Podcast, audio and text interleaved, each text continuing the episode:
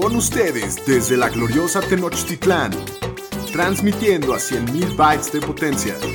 Bienvenidos a Los Fantañeros, presentando a Shapiro, el Pudu, el Pomi y su anfitrión, el Doug Cogan. Los número uno en Fantasy Football.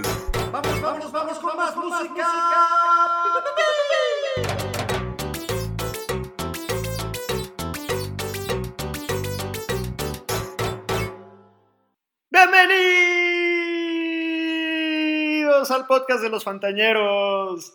¡Qué emoción! Que ya es lunes, ya llegó el momento más esperado para nosotros, que es estar aquí juntos grabando esto para ustedes, la ñeriza. Shapiro, ¿cómo estás el día de hoy? Me da gusto verte. Muy bien, muy bien. Orgulloso con la clase en la que eh, cumplí mis obligaciones de apuestas esta semana. Creo que lo hice con estilo. No, no me dejarás mentir, Pom. No, me, me parece que lo hiciste muy bien. Algo, algo me dijo que hasta como que te gustó, ¿no? O sea, podrá ser que se vuelva parte de tu rutina, podrá ser que ya se vuelva como tu estilo. No, no, no me la pasé tan mal. Me, me sentí como en, en- en la movie de las cheerleaders de Spirit Fingers. Es- Está muy bien, me da gusto que lo aceptes y que, y que no sea un tema de pena, ni mucho menos. Para nada. Sí, para los que no saben, para los que no saben de qué estamos hablando, el señor Shapiro y un servidor hoy subimos a nuestras redes sociales nuestro castigo de la apuesta que perdimos en el capítulo la semana pasada, entonces vale la pena que se metan allá a verlo. Pomi, bienvenido. Muchas gracias, muchas gracias, doctor. Muy contento de estar aquí con ustedes y mucho más contento de estar con nuestros fantañeros queridos. Y listo, listo para, para un capítulo más. Bienvenido. Pudu, ¿cómo estás hoy? Bien, muy contento otra vez a estar aquí otro lunes y pues ya ahora sí, la temporada ya la vuelta en la esquina, dos semanas para Training Camp, entonces ahora sí, pues creo que ya es momento que la gente empiece a ponerse en las pilas y a ver temas de fantasy, porque cuando menos lo esperen ya van a estar drafteando. Dos semanas para agosto, que es la temporada de draft. Así es. Sí, ya estamos literal a 59 días del kickoff de la temporada. Esperemos, vamos a seguir poniendo changuitos y tirando buena vibra, que todo va a salir como está planeado y que vamos a ver a mis Chiefs contra los Texans ese jueves en 59 días. Esperemos. Muy bien, pues hoy tenemos un show muy importante. eh, está bastante bueno. Les tenemos una gran sorpresa, pero bueno, hoy vamos a hablar de las noticias de la semana como siempre. Tenemos el manifiesto del draft de los Fantañeros y tenemos una sección nueva que está muy cagada que se llama En Familia con los Fantañeros. Ahorita les vamos a platicar un poquito de qué se trata, pero antes de empezar, como siempre, les recuerdo, les pido que nos sigan en nuestras redes sociales, recomiéndanos con, con sus amigos que, con los que jueguen fantasy, corran la voz, escríbanos por, la- de- por medio de las redes, interactúen con nosotros y pues vamos a arrancarnos con este capítulo. Eh, Pudo, ¿por qué no empezamos con las noticias de la semana? Las noticias con el Pudu. Bueno, hablando de la noticia más relevante para Fantasy, el corredor de los 49ers, Raheem Mostert, le pidió al equipo que se ha tradeado ya que no ha podido llegar a una extensión de contrato con el equipo. Entonces, hijo, no sé, a mí me da un poquito de miedo la situación de Mostert para el tema de Fantasy. Creo que Coleman toma un poco más de relevancia. No sé ustedes cómo lo ven. Pero lo que estaban diciendo, Pudu, es que como que no tiene mucho, mucho leverage, ¿no? O sea, como que no No. es un jugador que tiene muchas cartas para negociar. Es un jugador de 29 años que lo ha hecho bien un año, está pidiendo mucho. O sea, ¿qué, crees que pase ahí? Mira, lo que he estado leyendo y todos los beat writers de San Francisco que leo, dice que no tiene nada con qué negociar, o sea, que su agent lo, lo informó mal, o sea, tiene 28 años, solo ha tenido una buena mitad de temporada el año pasado y, vi un artículo de todos los corredores que han estado con Shanahan después de que se van, casi todos tienen peores números después de que se van, entonces yo siento que está pidiendo demasiado, no tiene mucho con qué negociar y no creo que lo vayan a tradear los 49ers, entonces creo que se va a quedar ahí. Y Kogan, ¿tú qué piensas? ¿A ti, te, tú como fan de los Niners, te gusta como para que se quede en tu equipo o no le ves tanta importancia si se llegara a ir? Pues sí me gustaría que se quedara porque demostró que jugó muy bien el año pasado y se hablaba que quería llegar a una extensión con el equipo. Pero mira, si al fin y al cabo se va, Shanahan lo ha demostrado que esté quien esté, siempre tiene un buen running game. Entonces, si se llega a ir, no sé qué tan afectado queda el equipo de San Francisco. Y bueno, también ahí echarle un ojo, tener en el radar al Maquino, ¿no? Que es el tercer corredor. Pues sí, a Jerick McKinnon que regresa después de una lesión de rodilla. Hasta Pero ese, a ese sí le soplas y se rompe, brother. Pues es- Me ha visto sus videos de lo que está haciendo ahorita de prácticas y se ve muy bien, la verdad. Dice que está en su mejor condición de su vida. Bueno. Cambiando de tema, este, ahora el equipo de Washington ya no son los Redskins, ya no le podemos decir los Redskins porque ya oficialmente a partir del día de hoy retiraron ese nombre y el logo de la franquicia. Todavía no hay un nuevo logo ni un nuevo nombre, pero dicen que próximamente lo van a revelar. Está dura esta noticia porque lleva muchos años hablándose de esta posibilidad, ¿no? De que cambie el nombre, pero al final de cuentas los Redskins era una franquicia con muchísima tradición, muchísima historia, creo que tenían más de 100 años o casi 100 años en, en, la NFL llamándose los Redskins, entonces pues debe ser un momento difícil para los fans de, de, Washington, ¿no? Pero hay varias opciones interesantes, a ver, yo creo que tiene la oportunidad Dan Snyder de hacer algo muy chido o de hacer algo, regarla muy, muy pesado. ¿Qué opinas, Pomi? Oye, escuché por ahí un rumor de que un tipo muy brillante, obvio, es rumor, pero de que un tipo muy brillante registró y hizo trademark de todas las posibilidades que escuchó de los Washington. No, no dudo. Sí, no, no. entonces ahora encima de tener que, que, que, que, escoger el nombre van a tener que ver con este cuate cómo le hacen para registrarlo. Y le van a tener que pagar ahí una lana de derechos. Sí está, chaca, sí está chaca el movimiento, ¿eh? Súper chaca. Y bueno, y otro tema, el dueño de los Cardinals de Arizona, Michael Bidwill, dio positivo de COVID. Eh, estuvo hospitalizado, ya dijeron que ya salió del hospital y parece que ya se recuperó, lo cual son buenas noticias. Siguiéndonos en el tema del COVID, una noticia medio rara que a muchos jugadores no les pareció. Eh, la liga les prohibió a los jugadores hacer un intercambio de jerseys después de los partidos, lo cual es medio ridículo porque igual se están tacleando y están juntos todo el juego, ¿no? No sé ¿Cómo? ustedes qué opinan de esto. O sea, los linieros ofensivos y defensivos se están oliendo la jeta todo el partido, se avientan encima los unos de los otros, se hacen el colofox ahí tratando de ir por la pelota, pero, pero no vayan a cambiar sus playeritas porque esas seguramente sí tienen COVID, ¿no? O sea, está, está, está rara la cosa. Sí, sí, sí. Esos temas raros ahorita de la liga que no saben cómo tratarlos. Y hoy uno de los distribuidores de la liga Oakley, que es el que usan los visores de la liga, eh, les mandó un prototipo a los 32 equipos como de un mouth shield, o sea, un escudo protector de boca. Para, lo van a probar estas semanas para ver si lo van a implementar durante la temporada como una de las medidas contra el COVID. Hasta aquí mi reporte, Joaquín. Muy bien, la siguiente sección se llama El Manifiesto del Draft. El manifiesto de los fantañeros. Muy bien, vámonos a pasar a la siguiente sección que es el manifiesto del draft. Pues ahora sí que estamos a la vuelta de la esquina con la temporada de drafts. Estamos más o menos a un mes de empezar a, que la temporada de draft esté de lleno. Todos nosotros ahorita les vamos a dar nuestro manifiesto, que es básicamente nuestras reglas, nuestras estrategias para, para el draft. Esperemos que, que les sirvan, ¿no?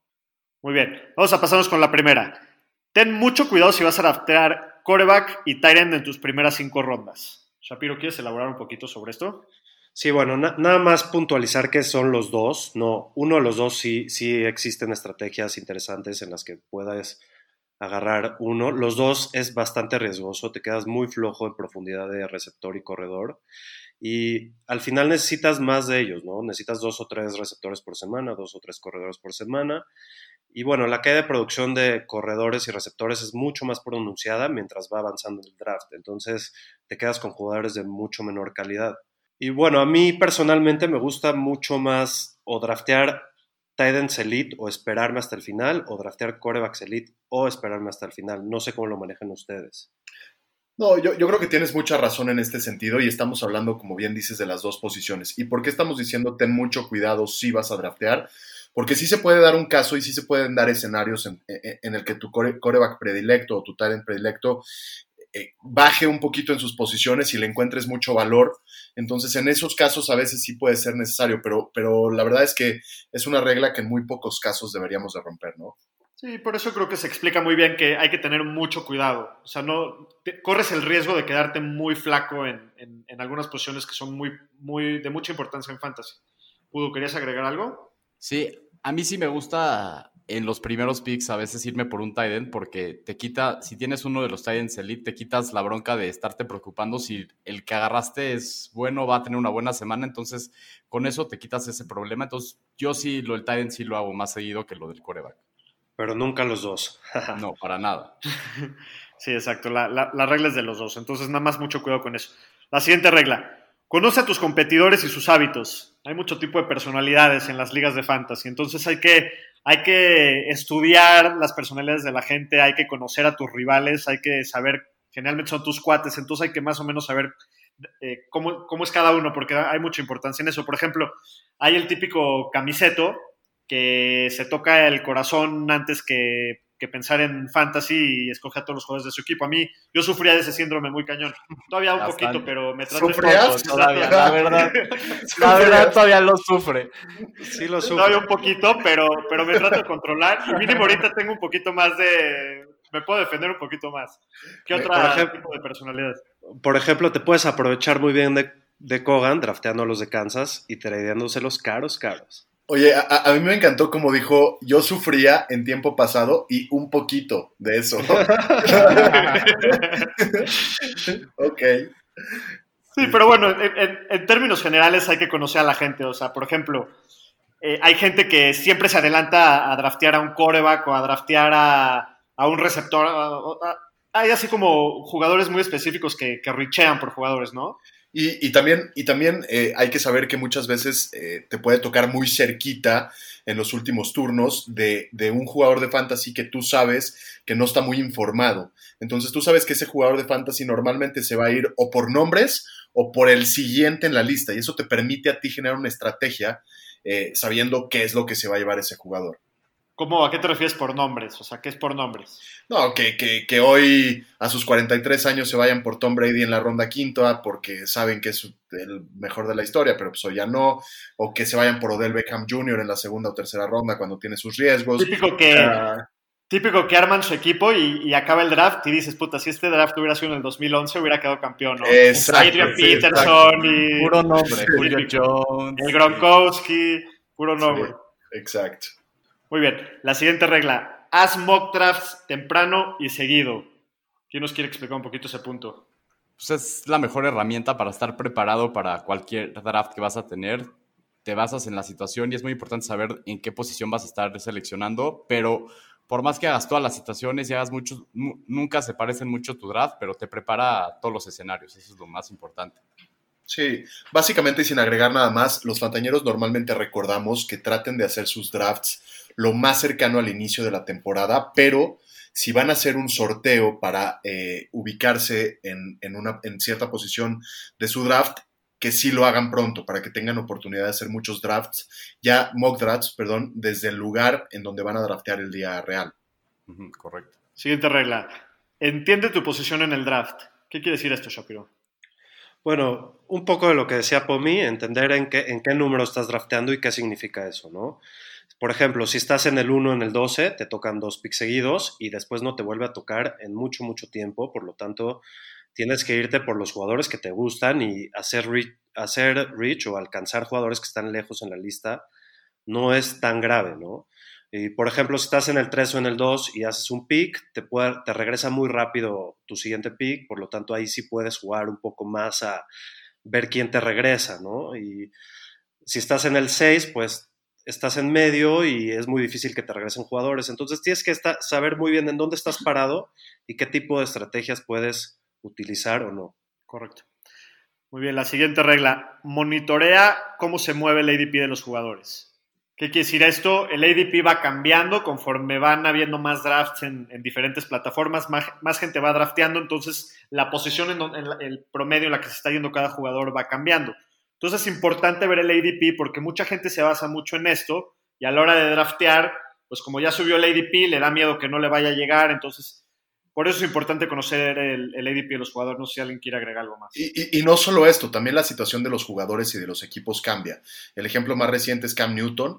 Entonces, tanto Cam como, como Edelman, como Michael Harry, eh, Nicole Harry. Ni- Nikhil Harry. perdón, Mi, mi Cole Hartman. se me fue ahí, se me... se me- Pero, ese, Pero bueno. eh, pero es Nikhil Harry, perdón. Es Sí, Nikhil sí, Harry. sí, Harry. Harry, discúlpenme, discúlpenme. Eh, las situaciones de todos ellos cambian, inclui- incluyendo, por ejemplo, la de Mostert, ¿no? La de Mostert, te aseguro que ahorita si revisamos su ADP contra su ADP de la semana pasada, debe de haber cambiado, ¿no? Entonces, todo, Sí. todo este tipo de movimientos nos deben de decir muchas cosas. Exactamente, hay que aprender a leer entre las líneas de, por qué está cambiando la ADP de un jugador. Siguiente regla, enfócate mucho en el volumen. Pomi, ¿por qué no te explayas un poquito en este tema. Eh, eh, esta para mí es una regla de oro. Eh, es importantísimo tratar de entender en el draft a, la hora de estar revisando las estadísticas de un jugador, tratar de fijarnos mucho en cuántas veces le dan la pelota si es un corredor y en cuántas veces le tiran pases si son receptores, ¿no? Eh, eh, este, este tipo de estadísticas son realmente más importantes incluso muchas veces que las yardas, porque hay jugadores que son muy explosivos pero que tuvieron muy pocos intentos, entonces su posibilidad de repetir es menor a la de un jugador que tiene muchísimos intentos, eh, y a lo mejor un año no tuvo tantas yardas o muchísimos touchdowns, ¿no? Un, ejemplo para esto es Leonard Fournette, que el año pasado no tiene números tan impactantes, tiene muy pocos touchdowns, pero tiene muchísimas oportunidades, ¿no? Entonces, eh, si consideramos las oportunidades que tiene, para el siguiente año posiblemente tenga una buena regresión. Muy bien, la siguiente regla, no te fijes en la lista de la plataforma donde estás drafteando, haz tus rankings o elige alguno de algún experto que te guste. ¿Qué quiere decir esto? Muchas veces, por ejemplo, si estás drafteando en NFL.com, cuando te toca draftear, te aparece una lista de 5 o 6 jugadores que son los que siguen según los rankings de NFL.com. Entonces, muchas veces la gente se basa en los rankings de la página donde está drafteando y no quedan, al final no, no concuerdan con lo, que tú, con lo que tú realmente quieres. Entonces, es importante que cada quien se prepare, lleve sus propios rankings y se vaya basando en esos. Este, ¿Algo más que quieran agregar sobre esta regla? Sí, aparte de llevar tus propios rankings, ya sea que elijas de algún experto o los hagas tú, eh, creo que es muy importante utilizar el ranking por posición porque el top 200 puede llegar a ser muy confuso. Y aparte es muy importante que no solo sean por posición, sino también por, por tiers, por, por rangos, ¿no? Como ya lo habíamos platicado anteriormente. Correcto. Importantísimo este, este punto. No, no basarse en el top 200, como dijo Shapiro. Y, según yo, según yo el, ranking de la plataforma está basado en el ADP de la plataforma, no en el ranking de, ellos. Ok, muy bien. Siguiente regla. Fíjate en el tipo de equipo que tienes antes de hacer un pick. ¿Qué quiere decir esto, algo? Hay que evaluar tu equipo. O sea, después de que existe picks, yo lo que siempre hago después de que mis elecciones, me falta tiempo para escoger, entonces voy viendo cómo está mi equipo, qué es lo que necesito o dónde me gustaría irme y voy analizando lo que está pasando en el draft para ver qué es el pick más me conviene para mi equipo, ¿no? Si quiero tomar riesgos, si quiero a completar este, alguna posición. Entonces hay que analizar qué está quedando en el draft y cómo está armando tu equipo. En especial lo que dice Aro de tomar riesgos o no es muy interesante. Por ejemplo, si drafteaste con tu primer pick a Tyreek Hill, que es un jugador un poco más volátil que los otros receptores, a lo mejor tu segundo receptor te conviene que sea alguien con más volumen, por ejemplo Robert Woods, ¿no? que sea más seguro. Entonces es, es, es, interesante eso. Claro, si lo, si, lo, si lo pones al revés, si tu primer pick fue Ezequiel Elliott, puede que en tu segundo pick te puedas dar a un rookie de los corredores o alguien con un poquito más de upside y un poquito más de riesgo, pero tomar un riesgo en esa, en, esa situación. Siguiente regla. En la primera ronda, minimiza tu riesgo. ¿A qué se refiere esto, mí? Pues mira, simplemente en, la primera ronda los jugadores eh, que eliges deben de ser los más seguros, ¿no? Hay que, hay que estudiar bien. Como bien dijo Daniel Tyreek Hill, es un jugador que puede tener muchísimos puntos, pero también puede haber muchas semanas en las que no te dé nada, ¿no? Entonces quizás eso pueda mover tus rankings y no, no, no te vayas con el ranking del top 200 o como ya habíamos mencionado el otro punto, sino trata de ir con jugadores que semana tras semana te vayan a dar una base muy sólida. De acuerdo, y que, que no, por ejemplo, si estás en la posición 4, en vez de darte a Dalvin Cook, que tiene problemas de contrato, te das a Michael Thomas, seguridad total, no te va a perder tu fantasy. Es una mejor estrategia, yo creo. De acuerdo. Siguiente regla, trata a los corredores como oro. En el fantasy, créanme que a mitad de temporada encontrar un corredor, si es que tienes una lesión o algún problema con tu corredor titular, es un desastre. Los corredores, a diferencia de la vida real, son demasiado valiosos en fantasy ¿Qué opinas, eh, Pues lo, siempre tratar de, armar tu equipo y tener una buena banca, sobre todo de corredores, porque siempre se llega a lastimar a alguien y siempre a partir de mitad de temporada andamos sufriendo, tratando de agarrar un buen waiver. Entonces, si armas una buena banca en la posición de corredores, creo que estás mejor armado y posicionado para el final de la temporada. Sí, a final de cuentas, receptores, la mayoría de los equipos tienen dos opciones significantes y corredores no es fácil encontrar en fantasy corredores que tengan la gran mayoría del volumen en, un backfield. Entonces, son, por eso es que son tan valiosos. Shapiro, ¿qué querías agregar tú? Sí, sí, complementando, no los, los 32 equipos no tienen un, un workhorse que tenga la mayoría del- de la carga. Muchos comparten mucho, mucho volumen y hay menos de 32 receptores. Hay receptores 2 muy productivos, ¿no? Y corredores es más complicado. Muy bien, para la siguiente regla es un- una estrategia bastante inteligente de hacer y quiere decir que si tu draft es antes de la última semana de preseason, de pretemporada, no draftes defensiva y o pateador. Quiere decir, deja esas posiciones de tu, de tu alineación con, cubiertas con algún receptor o algún corredor o algún... Es como un seguro en caso de que en la pretemporada tengas alguna lesión o algo, poder meter un jugador y si ves que no es necesario hacer ningún movimiento, simplemente un par de días antes de la temporada, pues tiras a tus dos peores jugadores y agarras una defensiva y un pateador a uno de los dos. Sí, complementando esto, los, los pateadores y las defensivas son las, las posiciones más volátiles año con año. Cambian muy cañón y todos los años puedes encontrar mucho valor en el waiver.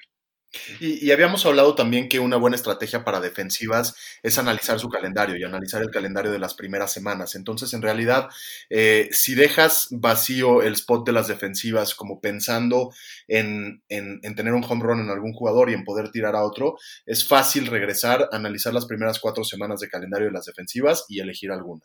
De acuerdo. Muy bien, y la última regla, si tienes duda entre dos jugadores, vete por el que esté en una mejor ofensiva. ¿Tú quieres...? Sí, pues básicamente, sí, o sea, si estás en duda en draftear dos jugadores en el draft, vete por el que está en una mejor ofensiva, lo cual significa va a tener más oportunidad, va a poder generar más yardas y más puntos. Entonces, siempre váyanse por los equipos que están en mejores ofensivas, o sea, por números les va a generar más. Está Muy bien, claro. pues este fue el manifiesto, pero tenemos un bonus. Tenemos un bonus que es el, el- la regla más importante de todas y es muy sencilla. Escuchen a los fantañeros. ¿Cómo no? Nosotros Eh, ¿Cómo no va a ser? ¿Cómo no? Escuchen a los fantañeros. Nosotros hacemos el Escuchen a los trabajo por ustedes, carajo. Exacto. ¿Cómo no? Miren, gran parte del éxito en el fantasy, en mi opinión, viene de dos factores. Uno es la suerte y uno es la preparación que tú tienes y, y tu estrategia.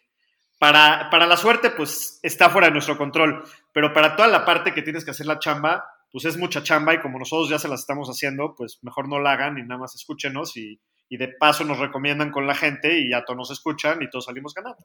Y ahí sus nos dicen ligas, cómo le- ahí nos dicen cómo van en sus ligas. y su- sus ligas se hacen más competitivas, todo se vuelve más divertido y todos jugamos fantasy. Sí, esa es una parte importante. No sean codos con sus cuates. Recomiéndenos y, y que todos disfruten de las mieles y de los beneficios de escuchar a los ñeros. Muy bien, señores, pues esto fue el manifiesto de los fantañeros del draft. Vamos a pasarnos a la siguiente sección, en familia con los fantañeros. Básicamente en esta sección vamos a poner diferentes escenarios en los que te podrías enfrentar cuando estés en tus drafts. Cada uno de los fantañeros escogerá su catafixia. Entonces, vamos a arrancarnos con esta nueva sección. Buenos días. Bienvenidos a su programa En Familia con los Fantañeros. Con ustedes, el inmortal Chabuelo. Muchas gracias, señora Aguilera. Gracias, gracias a todos, gracias. Gracias por, por estar aquí en familia con los Fantañeros, amigo cuate. Vamos a jugar a los escenarios con todos nuestros amiguitos y el ganador se llevará una dotación de productos Marinela y 300 pesotes. ¿Cómo no? ¡Amigo cuate! Doctor, ayúdenos con el primer escenario. Perdón, déjame agarrar un poquito de aire porque, güey, te transformas. Pero bueno, estás en la segunda ronda. En la primera ronda te llevaste a Saquon Barkley. Según el ADP, tu pick es Austin Eckler. ¿Lo tomas o te vas por las catafixias? Catafixia número uno. Kenny Goladay, Catafixia número 2. Amari Cooper, Catafixia número 3. Mike Evans, Catafixia número 4. Clyde Edwards Hiller. ¡Oh, mi cuate! Muy bien, este Shapiro, empieza tú. ¿Te quedas con Austin Eckler o la catafixias? Pues bueno, yo, yo sí me lo voy a catafixiar al Austin Eckler. La verdad es que estaría muy indeciso entre Kenny G. Evans y Clyde Edwards Hiller. pero me acabaría yendo por Clyde Edwards Hiller y es una decisión muy simple. Yo soy, si, si me llevas a Saquon, probablemente soy el pick el 2, o el, el 2 o el 3, ¿no? Así Y es. esto quiere decir que me vuelve a tocar en pocos picks. Hay tres wide receivers que me gustan y están pegados en mis rankings, por lo tanto es muy probablemente que mínimo uno me regrese. Y Clyde Edwards tiene el potencial de ser un, un corredor top 5, mínimo top 10, así, su techo está muy impresionante y su, la ofensiva en la que juega es muy atractiva. Y bueno, como sabemos, lo draftearon en primera ronda, el historial de Andy Reid con los corredores talentosos es impecable y pues yo creo que es muy fácil la decisión aquí para mí. Sí, tomando en cuenta un poquito lo que hablábamos ahorita en el manifiesto, conoce tu equipo. Quiere decir, si en el primer, si en tu primer pick te llevaste a Saquon Barkley, quiere decir que ya tienes una garantía en la posición de corredor. Y entonces yo, yo estoy de acuerdo contigo, yo también lo catafixio por Clyde. Y la razón es la misma, porque creo que un receptor de los que me gustan mucho me va a regresar en 3-4 picks que nos vuelve a tocar. Entonces yo me iría por Clyde y, y como tú dices, no hay prácticamente cosas seguras en la vida, la muerte, los impuestos y que el corredor titular de Andy Reid sea muy productivo en fantasy. Lo he mostrado desde Brian Westbrook, Deuce Staley, Shady McCoy, Jamal Charles, Karim Hunt, Spencer Ware, etcétera, ¿no? Que la cagué. Señor estadística. Sí, no, no. Señor, esta- señor. Hablábamos del, del fan camiseto. Sí. Se- señor estadística, le Pero- está apuntando bien, porque Ah, lo que dijo es que es igual de seguro el corredor de Kansas que la muerte. ¡Carajo! doctor! Sí es, sí es, sí es. El año Al pasado final de cuentas, mira, el año pasado fue, fue completamente otro caso, pero completamente otro caso. Pero la verdad, las cosas es que el equipo tenía la opción de escoger a cualquier corredor del draft, pero cuando Andy Reid y Patrick Mahomes específicamente escogen un güey, yo le pongo atención. Entonces, Clyde tiene toda mi atención, yo por eso la, la catafixiaría por él. Sí, nada más como un último punto, te- tener la posibilidad de dos corredores elite en tu equipo te puede im- impulsar a ganar un campeonato. Entonces vale la pena ese riesgo para mí. Totalmente de acuerdo. ¿Tú, Pomi, la catafi- catafixias a Eckler o, o te quedas con él? Yo sí lo catafixio y, y fíjense que la manera de pensar que yo tuve fue bastante similar a la de ustedes, pero yo, yo pensando un poquito más en, en los receptores. Yo me llevaría a Kenny Golladay de, de Detroit y aunque no es como que muy sexy tener jugadores de Detroit y yo siento que eso a veces baja su ADP, eh, la temporada pasada juega ocho partidos sin Matthew Stafford, igual tiene 1148 yardas. Si hubiera jugado Matt Stafford todos los partidos, iba en paso a hacer 14 touchdowns. Es un monstruo de jugador, eh, tuvo 16 recepciones de 20 yardas, de más de 20 yardas, que fue lo máximo en la liga. Y justamente mi manera de pensar fue la misma que la de ustedes, ¿no? Para mí, Kenny es más seguro y, lo quiero un poquito más que a Mari Cooper, que me parece que desaparece en partidos, o que a Mike Evans, que ya he platicado porque es un jugador que para este año no me late tanto. Entonces, para mí la diferencia en ese tier sí es Kenny, y de los demás, si no escojo, si no escojo a Eckler, me llega o Clyde Edwards Hiller, o Leonard Fournette, o Chris Carson, que para mí más o menos están todos esos en, la misma categoría. Entonces, yo por eso me, iría con Kenny Golladay. ¿Tú, Aro? Yo también catafixio a Eckler. Me da un poquito de miedo el cambio de coreback en los Chargers y que nunca ha manejado un gran workload. Y yo lo veo al revés, más que nada como Pomi. Prefiero irme por un receptor más sólido y ya de regreso veo qué receptores y corredores quedan. Y lo estuve analizando y estaba entre Gola y Evans, pero más que nada me voy por Evans. Nunca ha tenido una temporada de menos de mil yardas en lo que lleva en la liga. Y pues me subo un poco al tren de los Bucks y al tren del mame de los Bucks. Y creo que el año pasado, que fueron la ofensiva número uno por pase, la tercera empatada en puntos, entonces creo que por ahí van a andar. Entonces me voy por Mike Evans. Mi cuate, el Pudu, subiéndose al tren del mame de los bucaneros. Doctor, vámonos con el número dos. Es la quinta ronda y decidiste que tienes que agarrar un receptor. El ADP más alto de los receptores que quedan es el de T.Y. Hilton. ¿Te lo quedas o lo catafixias por Catafixia número uno. DK Metcalf de los Seahawks? Catafixia número dos. Stephon Diggs, receptor de Buffalo. Catafixia número tres.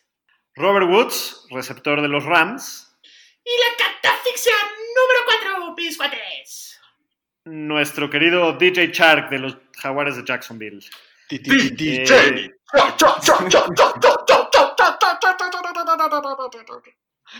Pudu, este, ¿tú qué onda? ¿Lo catafixas o te quedas con T.Y. Hilton? Catafixio a T.Y. Hilton, la verdad, me gustan más las opciones que hay de receptores. Y el que más me gusta de todos es Robert Woods. Se me hace que es el más consistente de todos. Dix me da un poco de miedo el cambio de equipo y que llega a Buffalo, que es una ofensiva que corre mucho. Y DJ Shark me da muchísimo miedo por el equipo en el que están los Jaguars y esa ofensiva, creo que son la peor de la liga. Y pues viendo así Woods rápido, wide receiver 17 el año pasado y solo tuvo dos touchdowns. En 2018 fue el wide receiver 10. Entonces creo que va a tener un año parecido al de 2018. Se va Brandon Cooks del equipo y él fue líder el año pasado en targets y en promedio de yardas por partido por encima de Cope. Entonces creo que es la opción más segura y creo que Robert Woods para mí es la opción ahí. Eh, Shapiro, ¿qué- ¿tú catafixias a T.Y. Hilton o te lo quedas? Sí, yo, yo lo catafixio igual que, que el señor estadística. Mira, siempre es muy importante entender qué es lo que estás buscando, si es mayor volumen y seguridad o mayor techo, pero creo que en este caso Robert Woods cumple ambas. Eh, nada más para, para dar un ejemplo, el año pasado metió tres touchdowns y si metía tres más, quedaba en el top 12. Entonces, creo que su techo está altísimo, su volumen es enorme. Y bueno, para dar un ejemplo de volumen, eh, Robert Woods tuvo 9.3 targets por semana en 2019, que fue el octavo. Y, pero en la segunda mitad de la temporada tuvo 11 por juego. Nada más para dar un ejemplo, Michael Thomas en su temporada récord tuvo 11.6. Sí, el volumen es increíble y a final de cuentas solamente tuvo tres touchdowns en 90 recepciones. Entonces yo sí espero, siempre hablamos de regresión, pero en este, en este caso yo, yo sí espero una regresión positiva, ¿no? Para este número.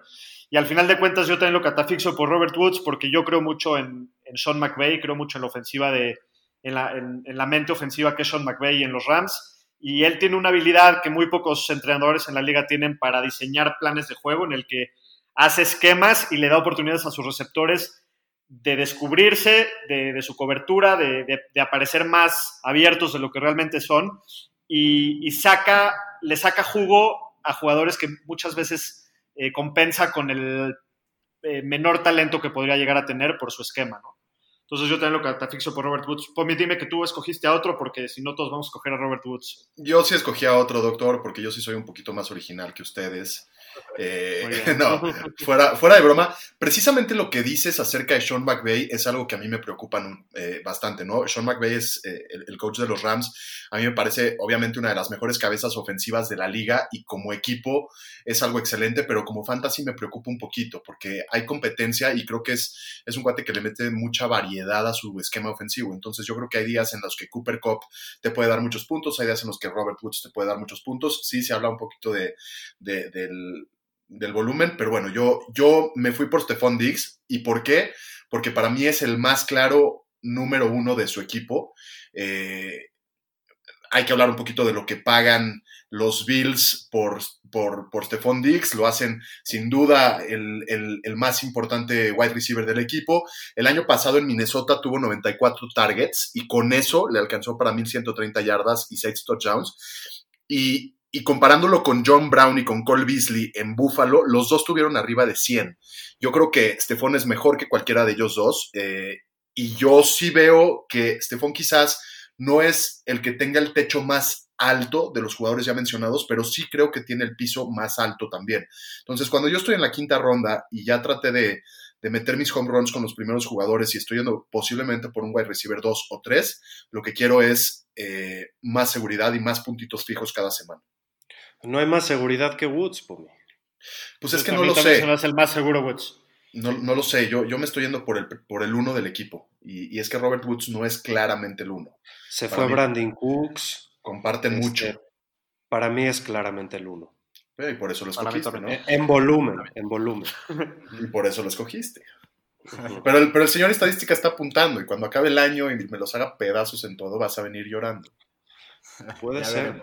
Se pone agresivo el Pomi, ¿eh? Sí. Mi cuate, sí, no te enojes, Pomi. Mis cuates aquí, el doctor, el Shapiro y el Pudu, escogiendo el mismo jugador. ¡Cuánta originalidad, mi cuate! okay. El siguiente escenario. estás en la sexta ronda, tienes en tu equipo a dos receptores y a tres corredores. Según el ADP, la gente está drafteando acá a David Montgomery, corredor de los Chicago Bears.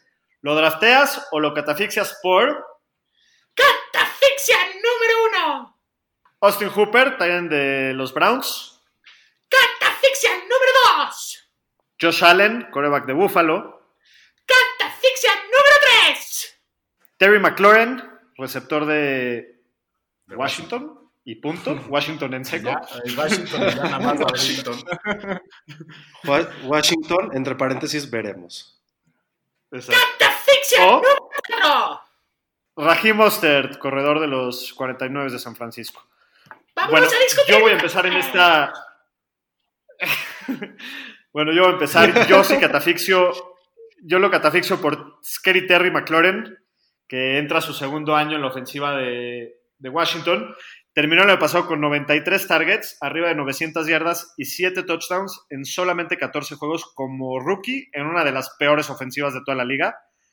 Ya es, en su primer año se convirtió ya en uno de los mejores receptores de la liga en balones disputados o balones 50-50 y tiene muchísimo talento. O sea, a mí me, me encanta este año, siento que es uno de los candidatos a explotar si las cosas van bien en Washington, si mejoran un poco. Y yo sí creo en esa narrativa. Yo creo que con Ron Rivera las cosas, pues mínimo va a ser un equipo más disciplinado, mejor coacheado. Y me gusta muchísimo el talento de, de, de Scary Terry. Aro, ¿tú qué opinas? Yo estoy igual que tú, yo también catafixio a Montgomery, me llevo a Terry McLaurin. Se me hace una excelente opción para tener como un wide receiver 3 en tu equipo sabiendo la situación, que creo que tiene el potencial de acabar como un receptor número uno al final del año. El año pasado acabó con 919 yardas y 7 touchdowns en solo 14 partidos.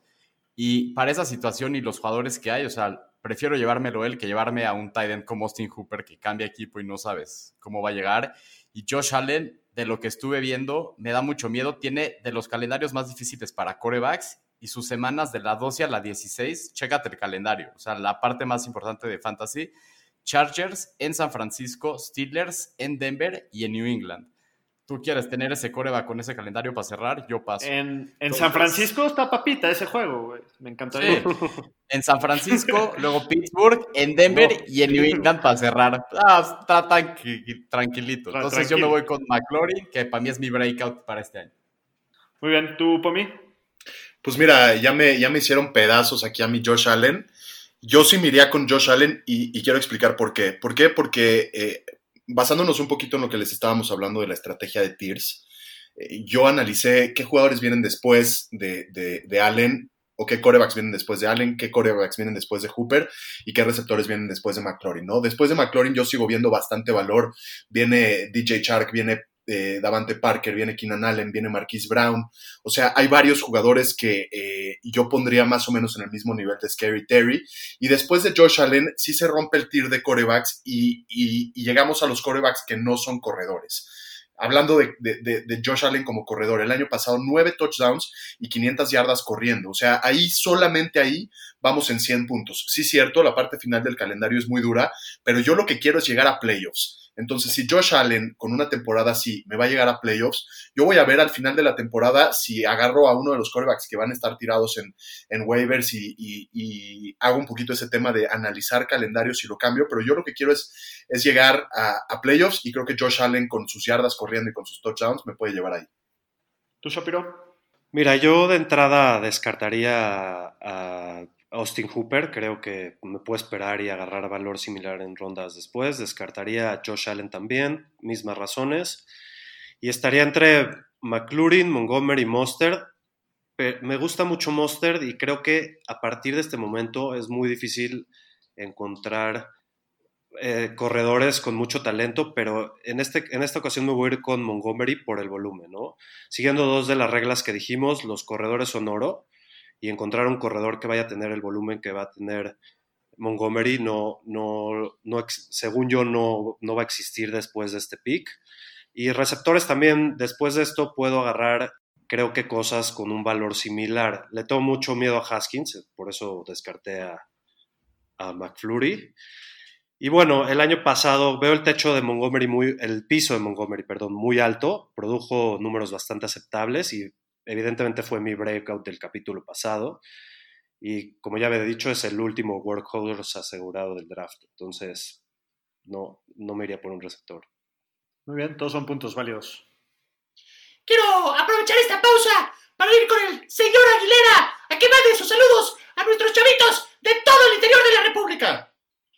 Gracias, gracias, Chabelo. Mandando saludos a nuestros cuates de Saltillo, Coahuila, de Torreón, de Monterrey, Nuevo León, y a nuestro cuatito especial de Ámsterdam, Holanda. Regresamos contigo, Chabelo. Gracias, gracias, señor Aguilera. Eh, vámonos con el siguiente escenario, doctor. Estás en la décima ronda. Perdón. Estás en la décima ronda. Tienes una escuadra bastante sólida. Puedes correr el riesgo aquí para agarrar un rookie, para volarte del parque. Todavía hay mucho talento. ¿A quién te llevas? Catafixia número uno. J.K. Dobbins, corredor de los Cuervos de Baltimore. Catafixia número dos. Kishon Bond, corredor de los Buccaneers de Tampa Bay. Catafixia número tres. CeeDee Lamb, receptor de Dallas. Catafixia número cuatro. Jerry Judy, receptor de los Broncos de Denver. ¡Oh, mi! Eh, Pomi, ¿quieres, em- Pomi, ¿quieres empezar tú? Claro que sí, claro que sí. Mira, yo en este caso me quedaría con CD Lamb eh, y estoy aplicando otra vez este principio del que habíamos hablado en las estrategias del draft, que es vete con la mejor ofensiva. El año pasado Dallas fue la mejor eh, ofensiva en yardas y en yardas por partido.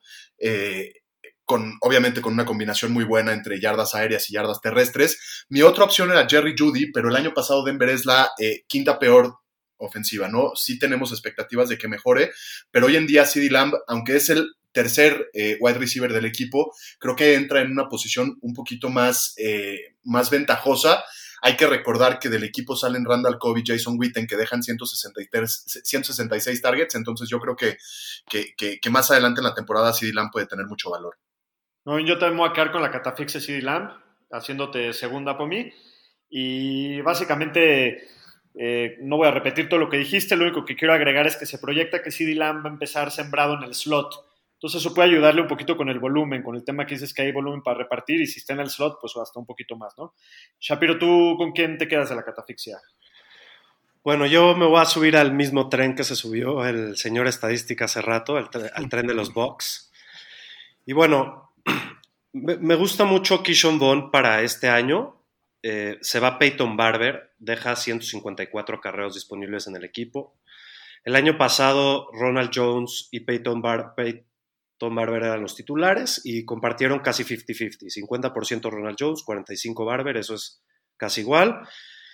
Y bueno, draftean a Kishon Bond en la tercera ronda y eh, me gusta mucho, ¿por qué? Porque se le draftea como un especialista para cachar pases y Brady es uno de los, uno de los quarterbacks que más le pasa a, los corredores, ¿no? El, año pasado fue el cuarto en la NFL que más le pasó a los, a los corredores. Y bueno, eh, el general manager ha hablado muy bien de él, eso me da muy buenas señales sobre su sobre cómo lo van a, a, cómo le van a ir dando mucho más volumen. Dice que puede jugar los tres downs y aparte es uno de los mejores corredores que, para bloquear en el draft. Eso le asegura mucho que va a estar en, tercera en, el campo y es algo muy importante para, para Bruce Arians. Y bueno, me gusta mucho también que al principio de la temporada te vas a dar cuenta también si es bueno o no, a diferencia, por ejemplo, de, de J.K. Dobbins, que creo que va a tardar un rato más en, en, en, verse, en ver su producción, ¿no? Si fuera un Dynasty sería otra historia, ¿no? Si fuera un Dynasty me llevaba a J.K. Dobbins sin pensarlo antes que a cualquiera. Sin duda. Aro. Este, yo, como lo veo, yo me voy igual que ustedes con CD Lamb. ¿Por qué? Más que nada es el jugador que más me gusta de estos cuatro. La verdad era mi receptor favorito entrando a la liga este año del draft, era el que yo quería que se fuera para San Francisco y más que nada, ¿por qué? Porque es un monstruo en campo abierto en yards after catch y creo que va a pasar a Gallup y se va a convertir en el receptor 2 de Dallas y para mí, así como estuve viendo de rookies y todo, creo que va a ser el rookie ofensivo de la NFC este año. Entonces, yo tengo muchas no, expectativas del CD Lamb. Declaraciones fuertes del, del Muy bien. estadística. Y va a, ser, va a ser el 88 aparte, para que le pongan a la, a la Sí, dio un número importante. El 88 de Michael Irving y de Des Bryant. Ahí nomás. Bueno, doctor, me empiezo a poner un poco triste, doctor. Ya vamos a la última pregunta, doctor. Láncela. Eres el último de la liga en llevarte mariscal de campo. Ahora es tu momento. Tienes a las siguientes opciones: Catafixia número uno. Tom Brady, Catafixia número dos. Matthew Stafford de los Lions, Catafixia número tres. Baker Mayfield de los Cafés de Cleveland, Catafixia número cuatro. Daniel Jones de los Gigantes de Nueva York. ¿A qué quieres empezar? ¿Quién va a empezar? Perdón. Tú, por favor, adelante. Ah, yo, yo, yo. Ok. Bueno, yo voy a, según mi estrategia y lo que a mí me gusta hacer es correr mucho riesgo y, tirarle a las estrellas con, el coreback al final del draft, ¿no? Entonces, si estoy buscando más seguridad, me llevaría a Stafford, pero en este caso quiero romperla, por lo tanto me voy a ir por Baker Mayfield. Eh, creo que con las armas que tiene, si logran bajar los sacks de 40 a 25, como fue en su primer año, podría superar las 4.000 yardas y 33 touchdowns. Y aparte, el, año pasado metió 3 touchdowns por tierra, lo cual me da una muy buena base corredora interesante, no, no a nivel de Josh Allen o Watson o así, pero pues todo suma, ¿no? Y pues bueno, puede ser el más riesgoso de los tres. Así, muy personalmente a mí, así me gusta draftear corebacks con alto techo y, y riesgosos. Y si no funciona, habrá streamers en el waiver y ya ajustaré a la mitad de la temporada. Pero sí, sí le ves mucho techo a Baker Mayfield. O sea, tiene, Sí. una, tiene una gran ofensiva, tiene muchas armas, eh, pero yo no sé, no sé con su estilo de juego si, si, si pueda llegar a esas 4.000 yardas. Pues yo creo que sí, y le veo un poquito más de techo que a los demás. A lo mejor Daniel Jones sería otro rifle interesante, pero me gusta Baker por su volumen. A mí también me gusta y Baker, sin duda. Digo, creo que la ventaja también Y- un poco con Baker es que te vas a dar cuenta bastante rápido si funciona o no, ¿no? No, no te tienes que esperar tantos partidos. Aparte, y con Yo las sí armas creo que las armas que tiene y la llegada de Stefanski lo van a beneficiar y yo también, a mí también me gusta para este año, hay que estarle echando ojo a, a Baker. Bueno, mi- mi- yo, yo me quedo con Matthew Stafford, eh, simplemente porque el año pasado estaba encaminado a pasar más de 5.000 yardas y arriba de 30 touchdowns hasta que se rompió la espalda y toda su temporada fue a la basura. Era la mejor racha de su carrera, o sea, yo lo, veía jugar y me recordaba las épocas cuando jugaba con Calvin Johnson ahí con el Megatron. Se veía como nunca, como hace mucho no lo veía y, y la verdad me encanta. Pumi, ¿tú qué, con quién te quedas? Yo, yo también me quedo con Matthew Stafford por lo que ya mencionas y porque este año tiene eh, armas que para mí son bastante, bastante interesantes, ¿no? Marvin Jones, Kenny Golladay, TJ Hawkinson, son, son armas bastante interesantes en un coreback que conocemos de su calidad, que el año pasado lo estaba haciendo muy bien, con dos, bueno, con un corredor nuevo y uno que, que- falta por explotar, eh, pero sí, definitivamente el- el- la seguridad que me, que me daría Stafford en, este, en, en esta altura del draft, a mí me encanta. Por fin le dan un corredor interesante aparte, entonces eso se puede poner bueno también. De acuerdo. Muy bien. ¿Quién sigue? Pudu. ¿Con quién te quedas tú? Yo, la verdad, me voy a ir con la experiencia, me voy a ir con Brady. Ahora tiene su mejor par de receptores. No, está subidísimo en el tren, encima Sí, del voy, tren. voy subido en el tren, en el barco de los Bucks. Y pues mira, el año pasado en New England, que no tenía nada de armas, pasó las 4.000 yardas. La ofensiva de Tampa el año pasado fueron las, los primeros en yardas por pase, terceros en puntos por juego. Entonces creo que por ahí van a andar. Y no sé, la verdad, creo que se me hace lo más seguro de estos. Me gusta Daniel Jones también, pero no me gusta su calendario con el que empieza. O sea, es Pittsburgh, en Chicago y San Francisco. O sea, esos tres Uh. juegos, adiós. Baker no lo toco, el año pasado lo tuve y es ofensiva. Hasta que no me demuestren lo contrario, yo a los Browns con, con guantes los toco este año. La Y verdad. con- Igual, que el año pasado que no me de- dejaste draftear a Lamar, Aro. Pero Cleveland es Cleveland. y- Oye, bien. Pudu, ¿no, no te asusta? Es que eh, a mí sí me empieza a asustar ya la edad de Tom Brady. O sea, no, para nada creo ni siquiera eh, que los Bucks vayan a ser un mal equipo. Creo que van a estar ahí, creo que van a estar peleando en playoffs.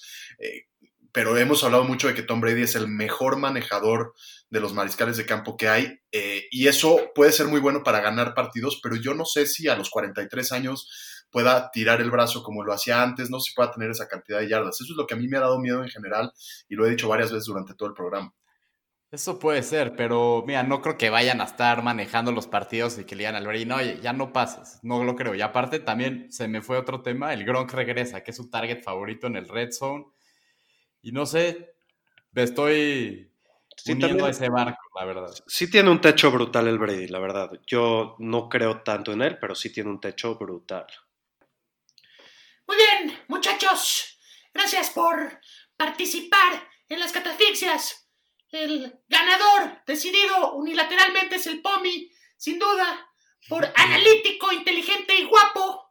Y bueno, el Pomi se lleva su dotación de productos Marinela, se lleva una cama de muebles troncoso y se lleva sus 100, 200, 300, 400, 500 pesos para mi cuate el Pomi. Claro, muy bien, Pomi. Estoy muy orgulloso de ti. Muchas gracias, gracias, señor, señor, Chabelo. Qué amable, señor Chabelo. De verdad, eh, es un honor para mí venir al, al programa con usted eh, y le agradezco mucho estos premios. Ya, ya luego me dice dónde me los hacen llegar. Muchas gracias, señor Chabelo. Qué cosa, muy bien, pues esto fue En Familia con los Fantañeros. Estuvo muy chistoso, la verdad. Yo me, me la pasé riéndome todo, todas las, todo el segmento. Estuvo muy cagado. Pues muy bien, esto fue todo por hoy. Les recuerdo, por favor, síganos en nuestras redes sociales. Nos encuentran arroba los fantaneros en todos lados. Recomiéndenos con la demás gente, corran la voz. Y esténse atentos porque los fantaneros les tenemos una sorpresa para que estén al pendiente. Ojalá que en los próximos días quede lista y, y para el siguiente capítulo ya podérselas revelar ahora sí a todo lo que da. Cuídense mucho, gente. Muchas gracias, Ay, saludos. Nos escuchamos la siguiente semana. Escríbanos. Bye, banda, cuídense.